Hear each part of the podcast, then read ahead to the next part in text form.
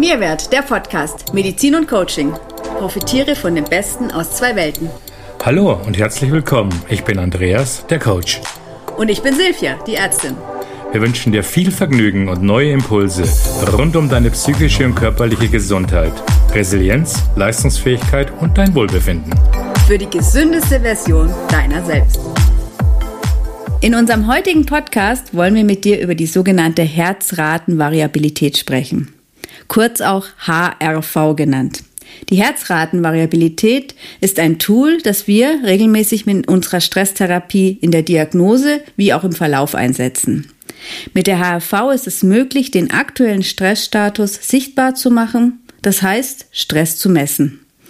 Er gilt inzwischen als Goldstandard in der Stresstherapie, sowohl in der Diagnose wie auch im Verlauf. Wir wollen dir heute erklären, was die HRV ist, Beispiele geben, erklären, wie die Herzratenvariabilität gemessen wird, was man tun kann, um seine HRV zu verbessern.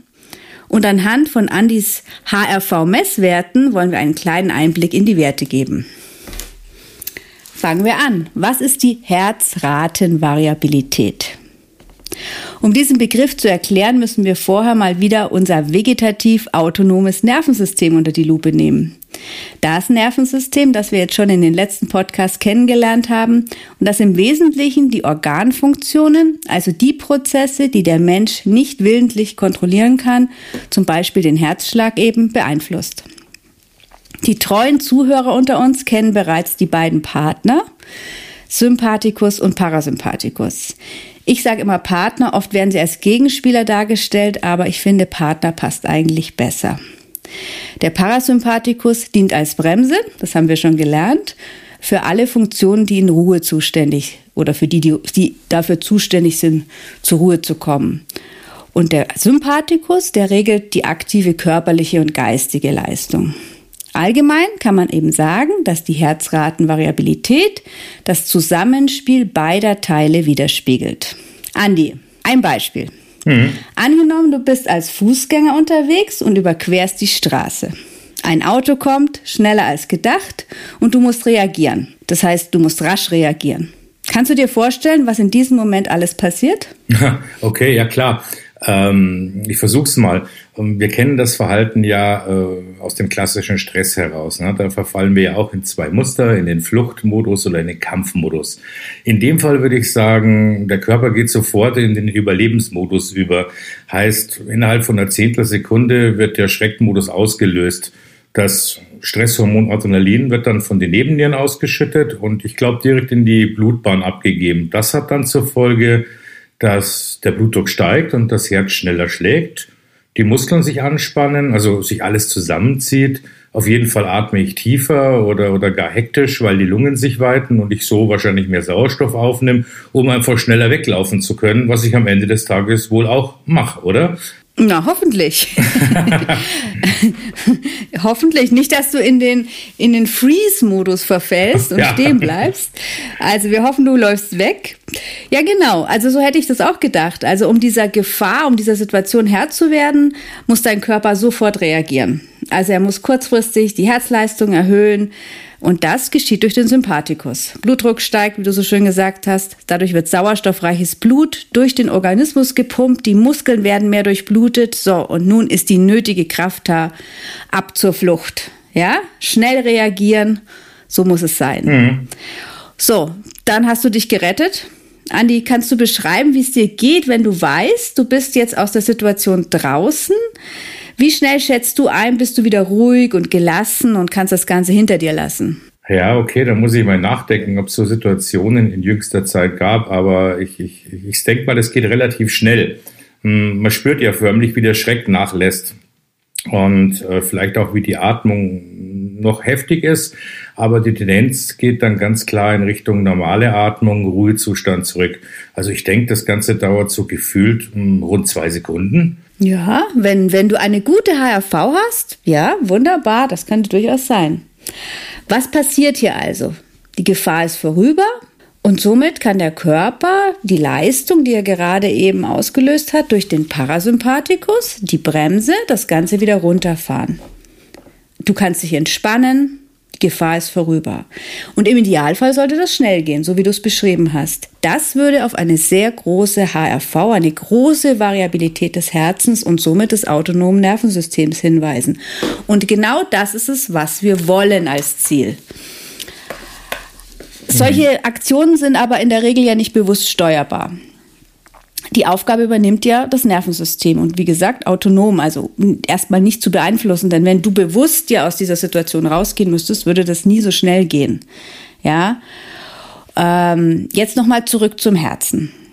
Also das Herz muss eben auf diese Signale auch sofort reagieren. Und das tut es, weil es eben selbst auch über ein Netzwerk aus Nerven besteht und es registriert ununterbrochen äußere und innere Reize, Gefahrensituationen, muss den Blutdruck regulieren, den Erregungszustand und antwortet die ganze Zeit mit einer Anpassung des Herzschlags. Und so verändern sich dann die Abstände zwischen den einzelnen Herzschlägen und das nennt man dann in der Medizin eben Herzratenvariabilität. Ähm, bestimmt hat jeder von euch schon mal ein EKG gesehen. Da sind diese, diese Zacken und da ist immer so eine große Zacke dabei. Und wenn man diese Abstände dieser Zacken praktisch misst, das kann man dann berechnen und das ist die sogenannte HRV. Ja? Und die ist eben nie gleich groß. Das ist das Entscheidende. Sie sollte möglichst variabel sein und sich möglichst gut anpassen. So, was sagt das uns jetzt aber alles aus? Also, wir wissen inzwischen, dass Menschen mit einer eingeschränkten niedrigen HRV durch äußere Ereignisse schnell überfordert sind und schnell Stress empfinden. Bei ihnen verändert sich die Schlagfrequenz des Herzens auch bei äußeren Einflüssen kaum. Und das kann langfristig zu Herzkrankheiten, Depressionen und anderen Gesundheitsstörungen führen. Sie sind also ständig im angespannten Zustand, also im Sympathikus, auch wenn sie es gar nicht merken, weil die Bremse, der Parasympathikus, sie einfach nicht mehr runterbremsen kann. Eine große Herzratenvariabilität wiederum deutet auf eine höhere Belastbarkeit hin. Betroffene fühlen sich nicht so häufig gestresst und haben in der Regel einen stabileren Gesundheitszustand zur Folge. Somit ist die Messung der HRV also eine Möglichkeit, die Anpassungsfähigkeit des Herzschlags auf die ständig wechselnden Herausforderungen sichtbar zu machen. Und gleichzeitig kann sie dadurch ein Anhaltspunkt für die Anpassungsfähigkeit des gesamten Organismus an äußere und innere Reize sein. Okay, da stellt sich ja die Frage, wie misst man eigentlich die HRV am besten? Also es gibt inzwischen ganz viele verschiedene Möglichkeiten. Es gibt auch schon sehr viele äh, portable, tragbare Geräte. Ähm, klassischerweise in der Praxis ähm, messen wir mit einem sogenannten Einkanal-EKG, also wie eine EKG-Ableitung, haben auch entsprechende mobile Geräte, die wir ja auch nutzen bei uns in der Stresstherapie.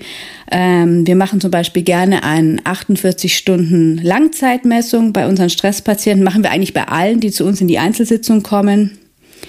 Und ähm, damit man einfach schon mal einen Ausgangspunkt hat, wo steht der Patient, das wird dann 48 Stunden, Tag und Nacht getragen und das kann man dann auswerten. Das machen wir ja nachher noch beim Andi. Mhm. und ähm, daran wird das alles schön berechnet. Ja, es gibt aber auch inzwischen eben, wie gesagt, schon mobile Geräte, die man äh, als Uhr, als, als Ring oder sonst was tragen kann, um das Ganze ein bisschen zu beobachten. Das Herz passt sich ja den ganzen Tag immer wieder an, haben wir schon besprochen. Und das geht natürlich auch bei der Atmung so. Also wenn wir atmen, so schlägt das Herz im Zuge der Einatmung anders als im Zuge der Ausatmung. Andi, was meinst du? Im Zuge der Einatmung? Schneller oder langsamer? Hm, ich denke schneller. Genau, schneller. Und bei der Ausatmung entsprechend langsamer. Also auch hier ist es wichtig, dass es eine atemabhängige Variabilität hat. Ja. Und ähm, auch wenn man nur ganz kleine Bewegungen macht, also zum Beispiel sich am Kopf kratzen, dann muss das Herz mhm. auch schon wieder die Frequenz erhöhen. Und das geht ja halt, hier geht's ja um, um, um Sekunden, ne, um Millisekunden. Und nach der Tätigkeit fährt man dann wieder in den Ruhezustand. Und je besser sich das eben anpassen kann, also die Fähigkeit, so flott zwischen Bremse und Gaspedal zu wechseln, je besser das ist, je größer die HRV ist, desto besser ist die Gesundheit. Also es ist wirklich ein Parameter, um einfach Gesundheit zu messen, was ja ziemlich schwierig ist. Und im Gegenzug dazu wissen wir heute, dass sich in allen chronischen Erkrankungen, wirklich in allen, eine erniedrigte HRV findet. Hm. Also, je niedriger die HRV ist, ist ein Zeichen, dass das Risiko für koronare Herzerkrankungen erhöht ist. Man hat festgestellt, dass bei Patienten mit plötzlichem Herztod die HRV massiv reduziert war. Dann gibt es zahlreiche Studien zur HRV-Analyse bei Patienten mit Depressionen, die eine deutliche Reduktion eben dieser Vagusaktivität, also des parasympathischen Systems, zeigen. Außerdem steht sie in Verbindung mit fortschreitender Arteriosklerose, auch sehr spannend. Ähm, selbst bei metastasierenden Pankreaskarzinom hat man festgestellt, dass die, die Patienten mit einer höheren HRV eine bessere Überlebenswahrscheinlichkeit hatten. Gleiche hat man gemacht bei HRV und Lungenkrebs auch wieder, wo je höher die HRV, deshalb, desto höher war die ähm, Überlebenswahrscheinlichkeit des Lungenkrebses. Hm. Und ebenso bei Brustkrebs wurde das gemacht und bei vielen anderen Dingen, bei Diabetes, metabolischen Syndrom, Parkinson, Nierenerkrankung. Also wirklich bei sämtlichen Erkrankungen gibt es unendlich viele Studien und ich finde das wahnsinnig spannend, weil das wirklich so eine Definition für Gesundheit, Prognose, äh, Prophylaxe und so weiter ist. Ähm, physiologischerweise ist die HRV in der Kindheit am stärksten ausgeprägt. Also die Kinder haben eine sehr hohe HRV und mit zunehmendem Alter nimmt es dann kontinuierlich, kontinuierlich ab und entsprechend sind natürlich die Werte auch angepasst. Ähm, ja, dann nochmal zurück zu unserem Lieblingsthema, zum Thema Stress. Also auch hier ist die HRV ein wichtiger Indikator für psychische Resilienz und Flexibilität und spiegelt die Fähigkeit wider, angemessen mit Stress umzugehen. Deshalb ist es uns auch so wichtig, dass wir das am Anfang messen und dass wir da schon Status quo ermitteln. Ne? Genau. Weil eine geringe HRV auch im Zusammenhang mit Verhaltensproblemen, Schwierigkeiten steht, die eigenen Emotionen zu regulieren. Darum ging ja unser letzter Podcast um Emotionenregulation, mit Depressionen in Verbindung steht und auch mit Angststörungen und anderen Dingen. Also egal in welchem Bereich, was sehen wir überall? Ja gut, das leitet sich ja ganz klar ab. Wir sollten auf jeden Fall darauf schauen, dass wir unsere Herzratenvariabilität äh, optimieren, weil ich denke, wenn man es optimiert, kann das eine verdammt gute Prophylaxe sein, oder? Genau, also so, so sehe ich das, so siehst du das auch und äh, deshalb messen wir das auch bei jedem unserer Patienten, Klienten, weil eine erniedrigte HRV eben als offenes Tor für alle Krankheiten und Beschwerden gilt. Ja, aber was kann man eigentlich tun, um unsere Herzratenvariabilität zu verbessern? Ja, das ist wieder mal sehr individuell, wie immer. Und hier gibt es Verschiedenes, was man machen kann. Ähm, da bist auch ganz besonders du natürlich gefragt. Mhm. Ähm, verschiedenste Entspannungstechniken kommen da natürlich zum Tragen und ähm, ich sage individuell, weil ähm, wir haben ja so, äh, wir, wir messen das ja gern dann auch in unseren Sitzungen und gucken dann auch wirklich, welche Entspannungstechnik ist denn das Beste für den jeweiligen Klienten oder Patienten oder Klientin und Patientin, ähm, was ist das Beste? Und das ist sehr unterschiedlich, ne? Und das ist sehr spannend. Und was auch sehr gut ist, ist zum Beispiel, weil man es messen kann und dieses Biofeedback geben kann, ähm, weil Menschen, die unter starkem Stress stehen, die merken ja gar nicht, was ihnen gut tut. Und so hat man einfach ein Tool, um, um, um ähm, objektiv das Ganze wirklich zu objektivieren. Was, was, schau mal, hier wird's besser, das tut dir gut, auch wenn du im Moment gar nicht das Gefühl hast. Ja. Und ähm, ich persönlich, ich bin ja ein großer Fan der Herzatmung. Und dazu muss ich jetzt auch wieder etwas ausholen. Das Herz hat ja sein eigenes komplexes Nervensystem. Das, das nennt man auch das Herzgehirn, finde ich sehr schön. Und das Herz sendet ja, also das weiß man inzwischen, es ist noch gar nicht so, so alt, dieses Wissen, dass das Herz eben auch ähm, Informationen ans Gehirn sendet, also mehr nach oben als nach unten. Und man hat da festgestellt, dass um den Herzbeutel herum dieselben Neuronen sind wie im Gehirn, also dieselben Nervenzellen zu finden waren. Ja, und da erklärt man auch so ein bisschen dieses Herzgefühl. Also es ist wieder was, was wir schon eigentlich lange wissen. Und ich freue mich immer, wenn man dann sowas wissenschaftlich erklären kann. Und ähm, deshalb ist diese sogenannte Herzatmung auch so effektiv. Ja, also man nennt sie Herzatmung oder herzfokussiertes Atmen.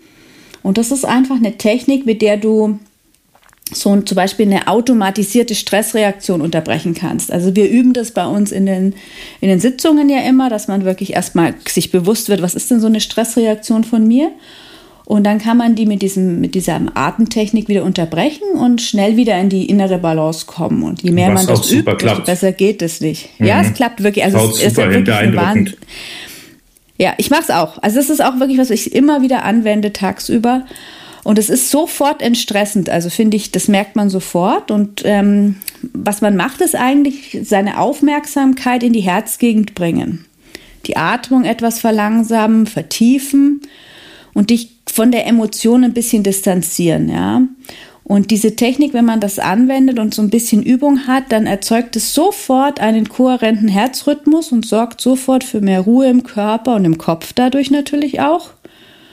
Und ist somit der erste Schritt dann hin zu dieser Herzkohärenz, ne? zu, dieser, zu diesem wirklich schönen, ja, zu dieser schönen, wo wir halt hinwollen, ne? zu dieser schönen Schwingung und ähm, wirkt auf unser autonomes Nervensystem und ist eine Basis für viele andere Techniken, auf die wir dann auch immer aufbauen in unseren Sitzungen und da kann man wirklich wahnsinnig viel erreichen damit.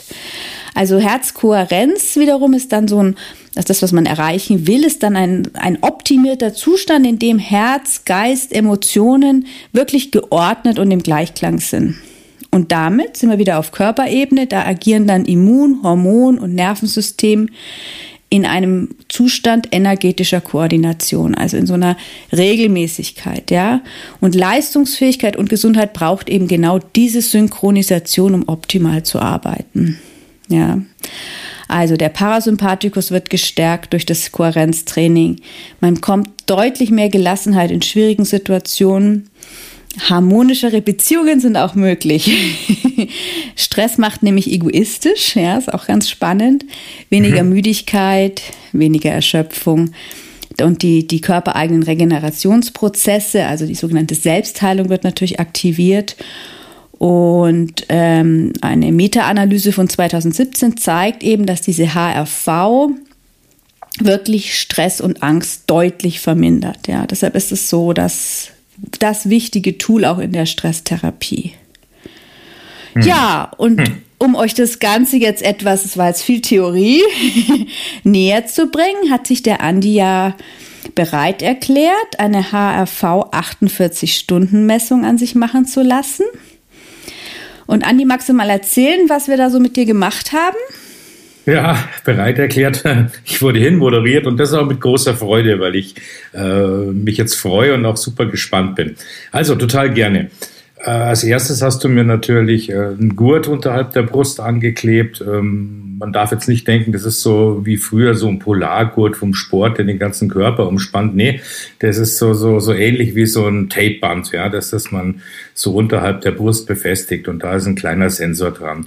Und dann durfte ich eigentlich alles wieder machen wie immer und 48 Stunden äh, musste ich halt darauf achten, dass es dran bleibt und hat es an mir gepappt und ich durfte so äh, ja, es dann am Ende abnehmen und dir zur Auswertung zurückzugeben. Was vielleicht noch zu erwähnen wäre, im Vorfeld hast du mir mich noch um ein paar Angaben äh, gebeten, die ich machen durfte, wie ich mich beispielsweise subjektiv mit meiner Wahrnehmung einschätze, ähm, natürlich mein Gewicht und so. Einfach das Übliche halt, ne? die man so, so fragt üblichen Gesundheitsfragen. Ja, ja, die sensiblen Daten, die ich jetzt von Andi habe, ne? Genau. Gewicht und so. ne?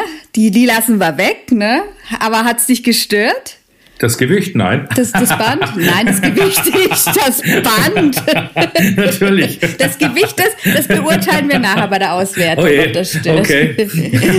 nein, das Band tatsächlich hat mich gar nicht gestört. Das merkt man auch nicht beim Schlafen. Das war so meine größte Sorge, dass man da irgendwie rumschuppert oder aufwacht oder, oder gar, wenn man duscht, sich abtrocknet, dass man es dann wegrubbelt. Alles überhaupt nicht. Man, man gewöhnt sich super schnell dran, gerade wenn man Textilien drüber trägt. Also ganz angenehm. Ja. Gut, und jetzt äh, liegt die Auswertung vor. Also Andi weiß noch nichts davon. Ähm, bist du neugierig? Ja, sehr, wirklich sehr. Und wir haben auch bewusst gesagt, nicht vorher zeigen, äh, damit die Spannung einfach da bleibt, weil ich da jetzt auch wirklich super neugierig bin. Gut, also wir geben jetzt nur einen kleinen Einblick, aber dann fangen wir mal an.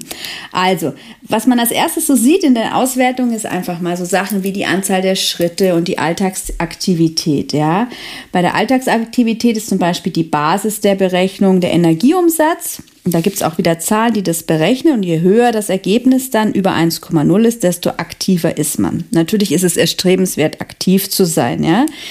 Die WHO empfiehlt zum Beispiel Werte über 1,75. So ein durchschnittlicher Büromensch hat 1,3 und bereits so ein einstündiger Spaziergang kann den Wert schon um 0,3 verbessern. Ja.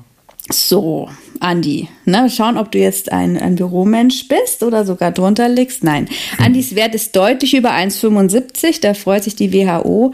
Und die Schritte sind auch deutlich über den empfohlenen, also nicht deutlich, aber über den empfohlenen 10.000 okay. Schritten sogar.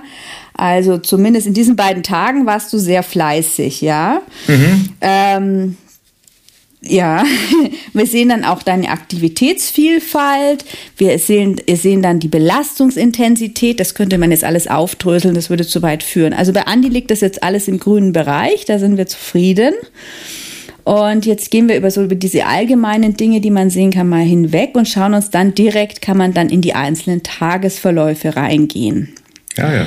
Ich hoffe, du erinnerst dich noch so ein bisschen an den Tagesablauf. Dann kann man das immer ganz gut interpretieren. Also ich sage immer, die Leute sollen sich so grob aufschreiben, was sie gemacht haben. Ja. ja. Dann kann man da manchmal so, manchmal ist das ganz wichtig. Ich weiß also ja von, an Tag.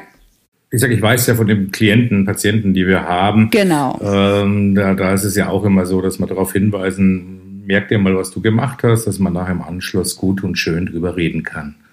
Genau. Okay, also ähm, jetzt müssen wir gucken, Tag 1.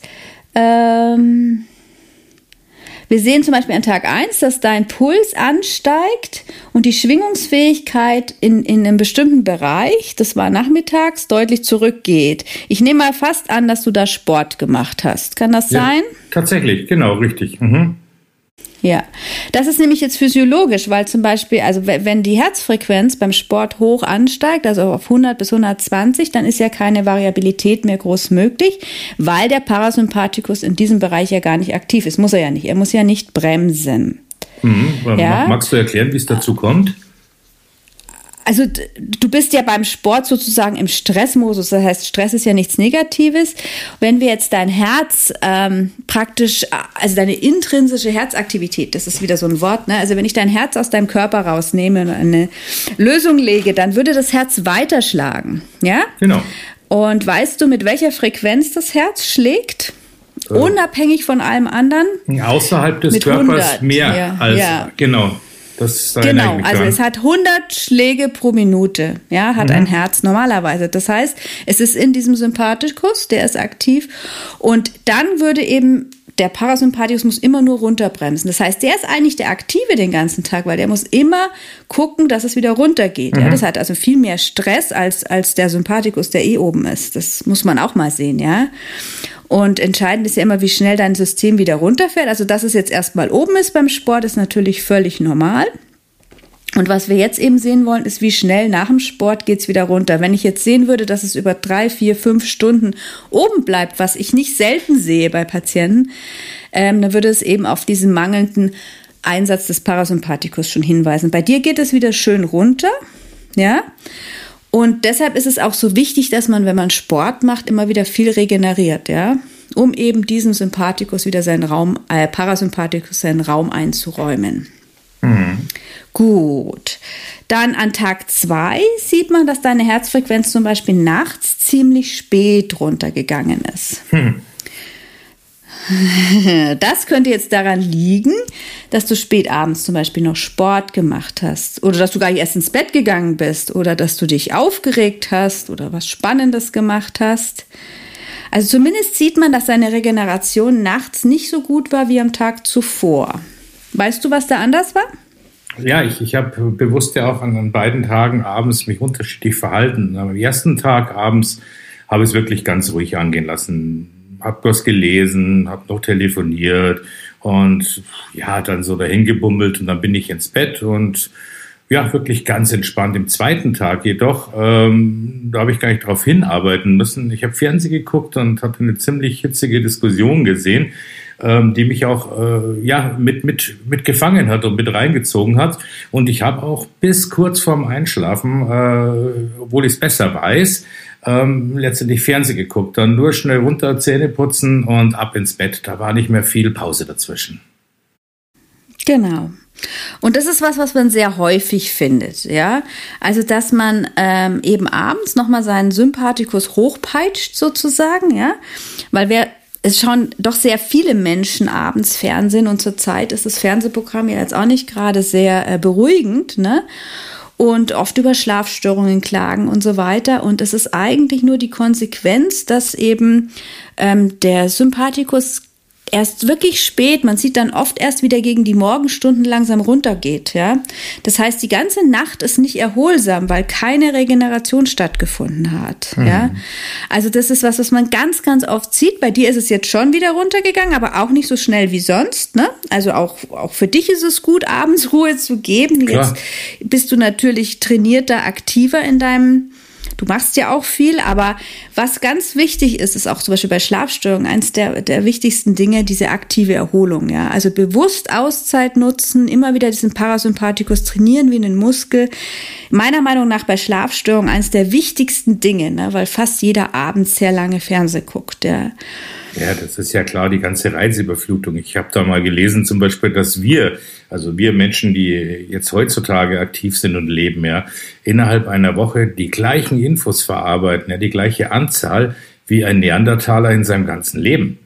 Und, und das muss man sich mal vorstellen. Ja, diese, aber, aber nicht, dass. schön gechillt gehabt, ja, ne? Naja, gut, äh, der hatte ja auch Stress- und Fluchtmodi, ne? Äh, wenn äh, der genau. Säbelzahntiger ums Eck kam. Aber tatsächlich, wenn man sich mal überlegt, wie viele Botschaften pro Tag auf uns einprasseln, ja, wenn ich das Haus verlasse, das Autoradio anmache, Werbung, Nachrichtenticker, Handy, Smartphones, äh, Außenwerbung, Gespräche. Das hatte der Neandertaler alles gar nicht. Der war relativ, äh, sage ich mal, wie du sagst, gechillt auf seiner Wiese oder in der Höhle erstmal. Ne? Also da haben wir uns äh, einer extremen, zu einer extremen Belastung hin entwickelt. Ja, also wir nehmen ja so viel wahr, was uns gar nichts angeht letztendlich, ne? Und der war natürlich im Hier und Jetzt, so wie jedes Tier auch, ne? Also das ist ja das, was wir auch immer wieder üben, wenn wir auf die Yogamatte oder sonst wohin gehen. Dieses im Hier und Jetzt sein, das muss man uns hart erarbeiten. Aber das ist das, was letztendlich ein Lebewesen ja lebt, ne? Also ich meine, mein Hund macht sich jetzt nicht Gedanken, ähm, was er morgen alles zu tun hat, ja?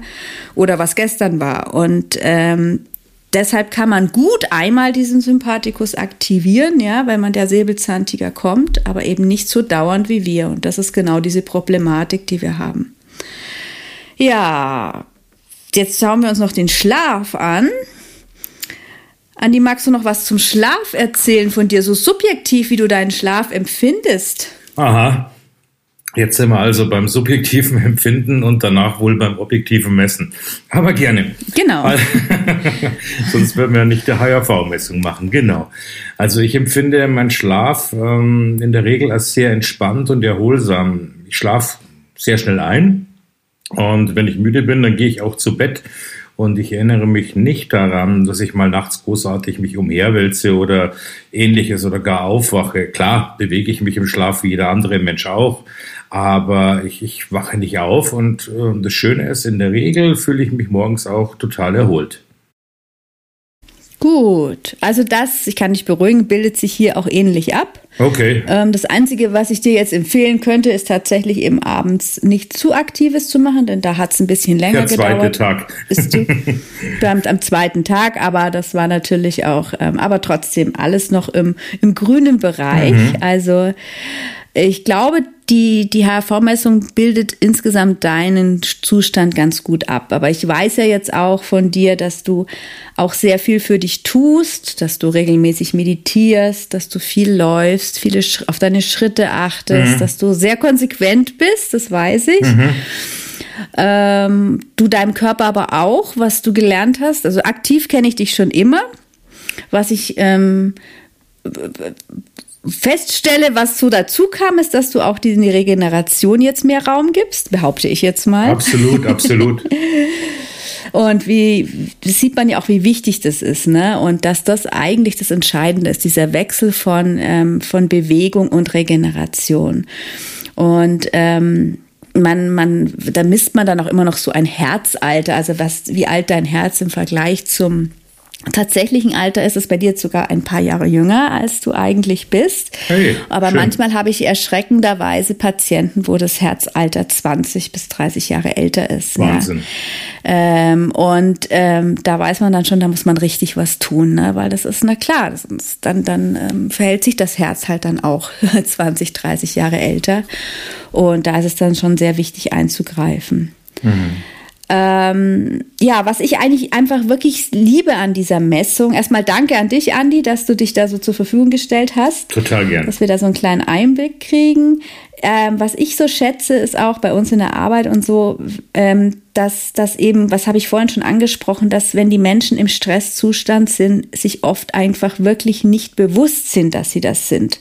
Und wenn man ihnen das versucht zu erklären, ist es immer sehr schwierig. Und wenn man dann ein Tool hat, was das wirklich abbilden kann, und was im Verlauf dann auch einfach zeigt, ähm, wie es sich verbessert. Ne? Also wie mhm. durch die Therapie es wirklich besser wird. Und dann wird das auch irgendwann spürbar. Also dieser Punkt, dass es spürbar wird, dauert einfach, ja. Gerade wenn ich im extremen Stresszustand bin, da kann ich das selber nicht mehr wahrnehmen.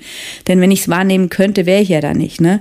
Absolut, klar. Und ähm, wir haben sogar so Biofeedback-Geräte, die wir dann mit nach Hause geben. Es gibt inzwischen auch schon Apps auf dem Handy, die man nutzen kann, wo die dann wirklich bewusst üben können langsam daran geführt werden und dann auch sehen, wie sich ihre Herzkohärenz verbessert. Und ab einem bestimmten Punkt merken sie dann eben auch, wie es ihnen wirklich besser geht. Ja, aber erst ist es mal wichtig, das wirklich bildlich darzustellen. Und aber nicht nur für die Stresspatienten. Ne? Es ist ein wunderbares prophylaktisches Tool, auch um einfach zu gucken, wo stehe ich mit meiner Gesundheit. Ja, Wofür es auch ganz gerne eingesetzt wird, ist es im Sport natürlich, sowohl um zu optimieren, aber auch um vor allem ein Übertraining auch zu verhindern, was ganz häufig passiert. Und um auch da effektiver zu arbeiten, denn auch im Sport ist einfach diese Regeneration unglaublich wichtig und kommt oft immer noch zu kurz, obwohl wir so viel wissen. Und was ich auch noch sehr spannend finde, ist, dass es eben auch fokussierter und klarer macht. Also Herzatmung wird inzwischen auch in bestimmten Berufsgruppen eingesetzt um diese Herzkohärenz zu verbessern. Ähm, was wir kennen, ist zum Beispiel die Kampfpiloten in Frankreich mhm. werden ausgebildet, die Polizisten in Belgien werden ausgebildet darin, einfach weil sie natürlich in Stresssituationen oft sind und ähm, es natürlich von Vorteil ist, wenn man, wenn man hm. relativ gelassen ist in diesen Situationen, wo die sich befinden. Und äh, da wird man einfach wahnsinnig sehr viel fokussierter, effektiver, emotionskontrollierter und es passieren weniger Fehler. Also auch da ist es einfach ein großer Gewinn. Oh ja, genau.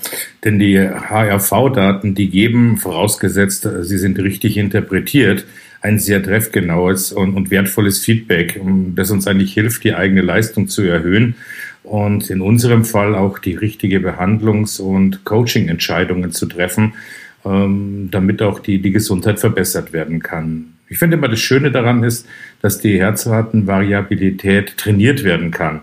Denn eine hohe HRV wird allgemein als Zeichen, du hast es ja auch an den Werten auch von mir gesagt, eines gesunden Herzens angesehen. Und aber auch mit psychologischer Gesundheit, einer höheren Lebensqualität, aber auch mit einer geringeren Anfälligkeit für Krankheiten in Verbindung gebracht. Ja, nun haben wir das Ende unseres heutigen HRV-Podcasts erreicht. Äh, vielen Dank äh, erstmal an dich, liebe Silvi, für dieses wahnsinnige, umfangreiche Wissen und, und dein Herz schlägt ja sehr für die HRV, für dieses schöne, bildgebende Verfahren und natürlich auch dir, liebe Zuhörerinnen, ähm, danke fürs Zuhören. Wenn du Fragen an uns hast, in den Show Notes findest du wie immer unsere Kontaktmöglichkeiten. Und wenn dir diese Folge heute gefallen hat, dann wird es uns sehr freuen, wenn du unseren Podcast abonnierst, bewertest oder bewirbst. Und besonders, wenn wir uns nächsten Freitag hier mit einer neuen Folge wieder hören. Bis dahin, habe eine wundervolle Adventszeit. Wir hören uns.